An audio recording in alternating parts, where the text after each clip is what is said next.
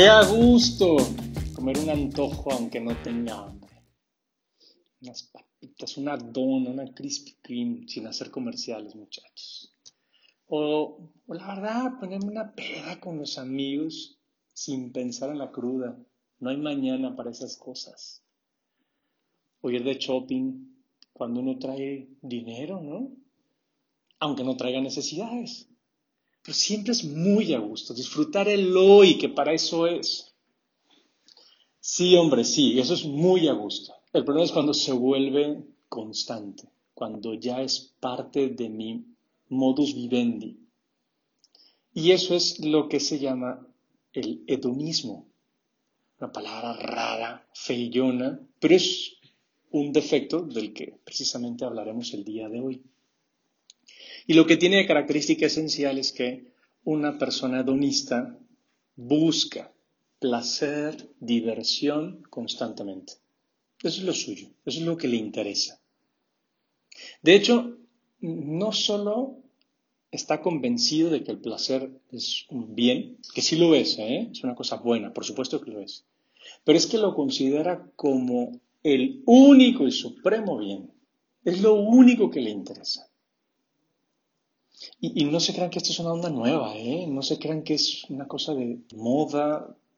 No, no, no, ninguna novedad. Ya hace muchos siglos.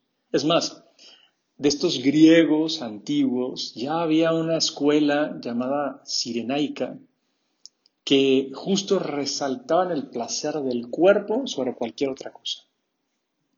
Y luego estaba también la escuela de Epicuro, donde lo que ellos planteaban era evitar el sufrimiento, el dolor.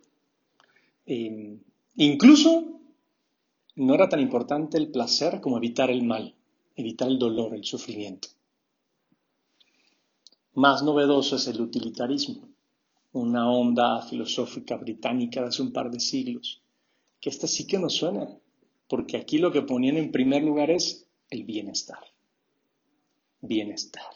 Es más, ya en muchos países existe la Secretaría, el Ministerio del Bienestar. Y es lo único importante, ¿no? Ninguna novedad, como vemos. Pero esto está muy metido, honestamente, en nuestro día a día. Tantas personas, y yo creo que tal vez tú y yo podríamos estar entre ellas, que cubrimos estas cinco características básicas del hedonista. La primera, y algo ya dije. La búsqueda del placer. Esto es lo más importante. Epicuro lo decía, no es lo que tenemos, sino lo que disfrutamos lo que constituye nuestra felicidad. Esto me recuerda, hace unas semanas hablábamos de aquellos que amasan dinero, la fortuna. Pues el que tenga no sirve de nada. El chiste es que yo la disfrute, que yo la utilice, que me sienta poderoso por tener ese dinero y utilizarlo. Y es que lo que hace el hedonista es buscar el placer. O todo lo que me reporte a mí ese gusto, ese sentirme contento porque estoy consiguiendo algo que me agrada. Pero, como les decía, estos griegos llegaban al extremo, ¿eh? Porque Aristarpo de Sirene, que era uno de estos fundadores, decía, no puedo querer a ninguna mujer, porque al vino que bebo tampoco lo quiero, y en cambio lo disfruto. o sea, caray, mejor ponerse una peda que tener una mujer. O sea, ese era el planteamiento. Lo que yo disfruto es lo importante. Y a ver, esto tal vez parecería eso, una onda griega. No, no es nada griego. ¿Cuántas veces no nos sucede que lo que estoy esperando es el fin de semana? Trabajo para descansar. Cuando tendría que ser al revés. Descanso para trabajar. Le hemos dado la vuelta al, punto. O es más, trabajo para tener vacaciones. Luego, en otro extremo están los workaholics, que más bien su placer es trabajar. Pobres vatos, ¿no? Pues porque tampoco saben tener un balance en su vida. Bien lo decía Séneca, quien vive para su vientre gana kilos y pierde libertad. Y es precisamente lo que sucede. Cuando yo solo estoy pensando en el placer, pierdo libertad. Porque me siento condicionado por esa necesidad de pasármela bien. Y entonces vemos, tal vez es muy de juventud, ¿no? Esas ganas, ¿no? De, antro, fiesta, pasarla bien. Insisto, solo es pasarla bien. ¿Cuántas veces no hay amigos en realidad, no? Sino gente con la que yo me divierto. Más aún, si mis amigos no me divierten, ya no son mis amigos, ya no estoy a gusto. El amigo que me confronta, que me ayuda a mejorar, no es mi amigo porque me, me la hace pasar mal. Primera característica del hedonista. Por otro lado está aquellos que se crean necesidades o que solo persiguen sus deseos.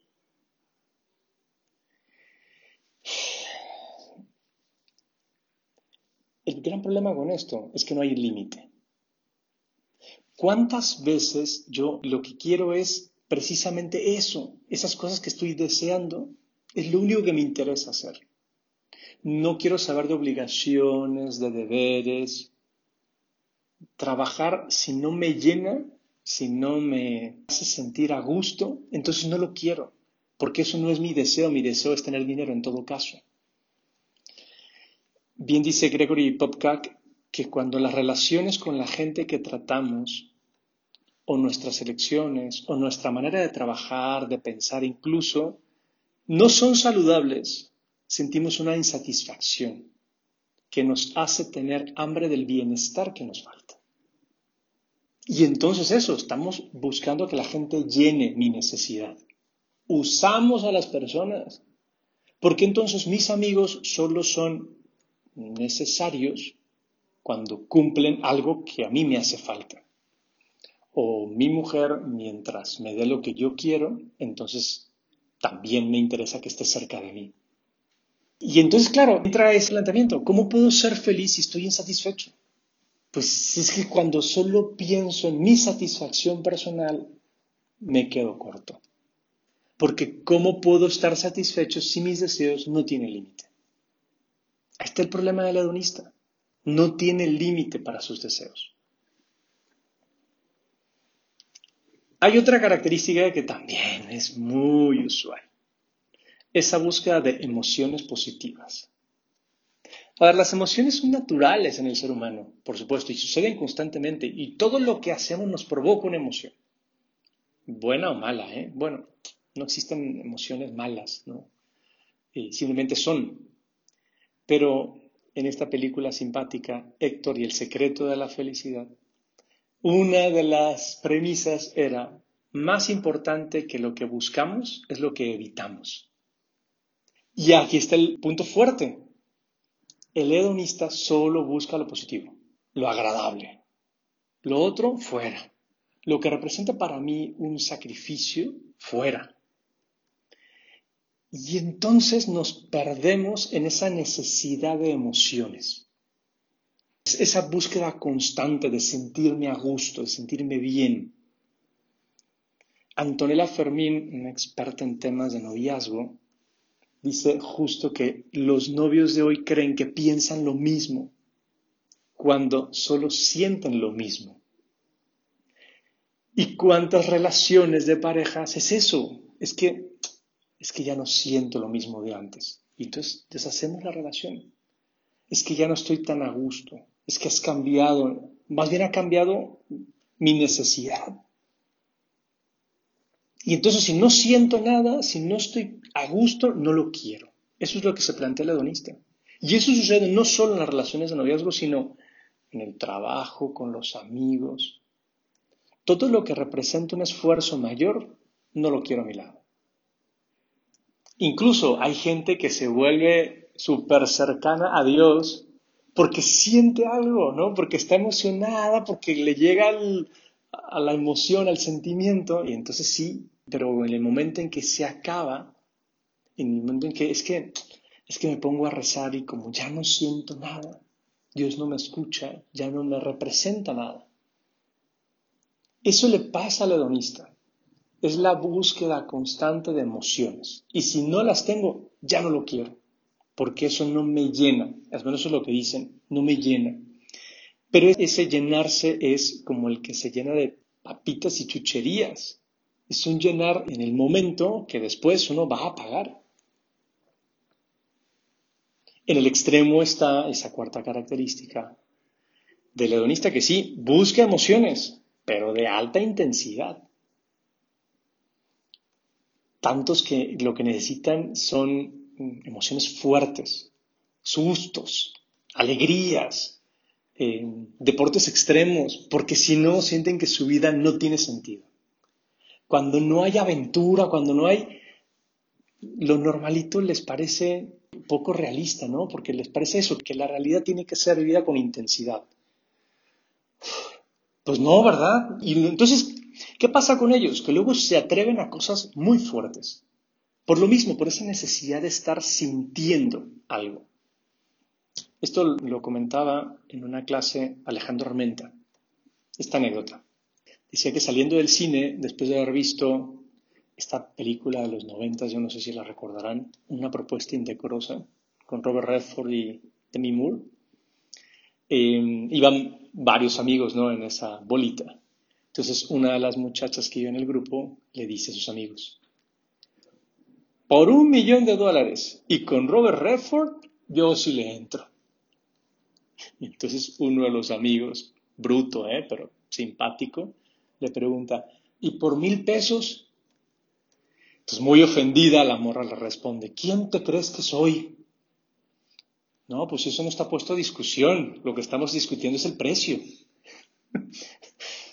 Caray, porque, porque eso, porque si yo lo que estoy buscando es ese tipo de emociones, pues entonces sí es muy fácil que yo me meta con cualquiera o que a eso puede llegar el hedonista, a hacer cualquier cosa, incluso a dejar su dignidad de lado con tal de conseguir esa nueva emoción fuerte. Y por último, algo que se le nota mucho al hedonista es que tiene una mirada centrada en el presente, o en todo caso en el futuro a corto plazo. Lo único que le importa es el momento actual. A ver, esto voy a poner ejemplo personal, me, acaba de suceder. Un buen amigo me invitó hace varios meses a comer unas salitas en un lugar que estaba buenísimo. Buenísimo, pero al día siguiente, no quiero ser explícito, pero la salida no fue fácil, pues. Eh, estaban tan picosas que la pagué bien duro al día siguiente. Hace poco mi madre me dijo, oye hijo, tengo muchas ganas de comer alitas. Y yo solo recordé lo mucho que me habían gustado esas alitas. Ya que estábamos ahí, ya que estaba me acordé de lo mal que la pasé al día siguiente. Y honestamente dije, mira ya, eso es problema del man de mañana. Allá el que se vea con sus broncas.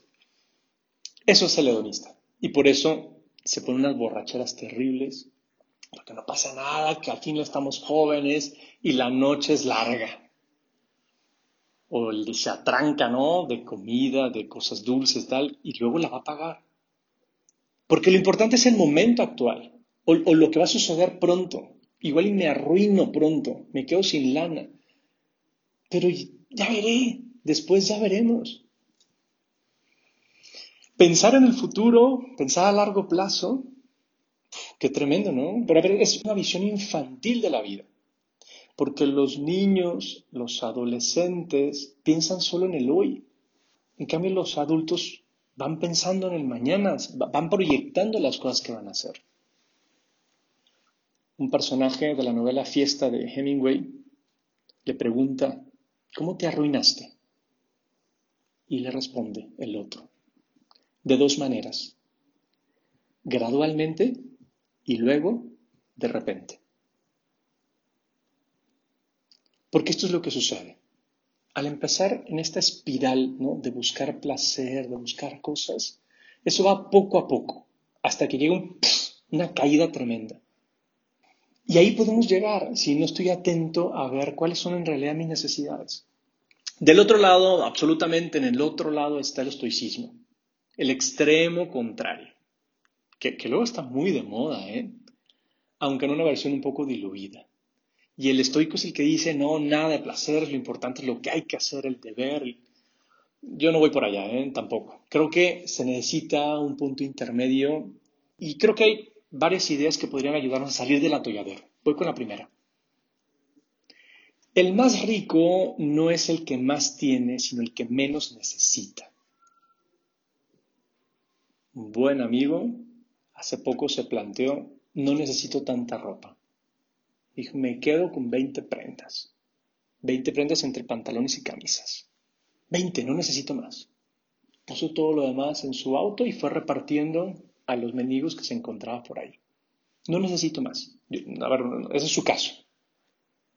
Pero él justo dice, yo no necesito más. Él es un rico, pues, porque no necesita más. Cuando solo estamos buscando tener, tener, disfrutar, disfrutar, pues siempre tenemos necesidad y no se acaba la necesidad. Si reduzco mis necesidades, tal vez estaré mucho más satisfecho.